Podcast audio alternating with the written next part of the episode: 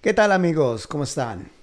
Hoy quiero hablarles de real estate, bienes raíces, no sé cómo lo digan en su país, pero es importante. Estamos en el 2021, estoy grabando esto en agosto del 2021 y es muy importante que usted escuche este mensaje, especialmente, especialmente si usted no es dueño de su propia casa.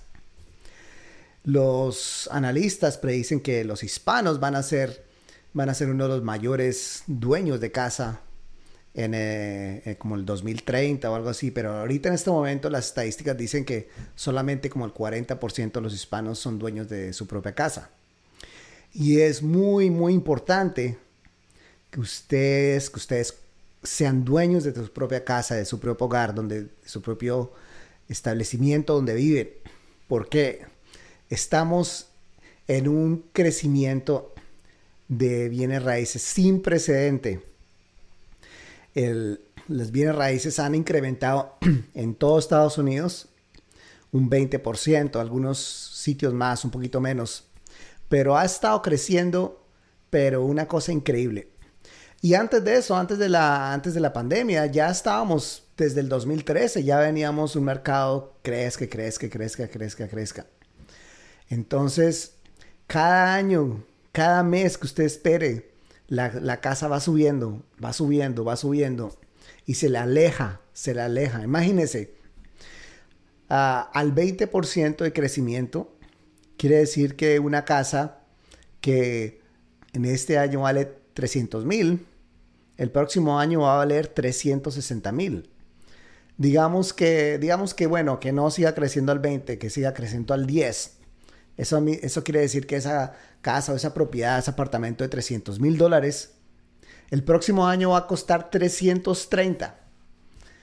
¿Está bien? Entonces, si, si no crece mucho, si crece al 10%, sus salarios, sus ingresos están creciendo a, con, al 10% también, al 20%. O sea, cada año, cada año las propiedades van subiendo, subiendo, subiendo a un 10, 15 o 20% como este año. Y su salario, si su salario solo sigue igual o sube al 3, al 5, pues cada año usted va, lo que usted puede comprar está más, cada vez más y más lejos. Entonces, si usted no tiene una propiedad en este momento, tiene que ser su prioridad, su prioridad de comprar, de comprar. ahora usted puede pensar, bueno, es que no tengo dinero, no tengo crédito, etc. Bueno, todo eso se puede resolver, pero hasta que usted no decida, usted, usted no decida comprar, ¿qué importa qué crédito tiene? ¿Qué importa qué, cuánto dinero tenga en el banco? Si usted no ha tomado la decisión de comprar, ¿para qué lo necesita? ¿Ve?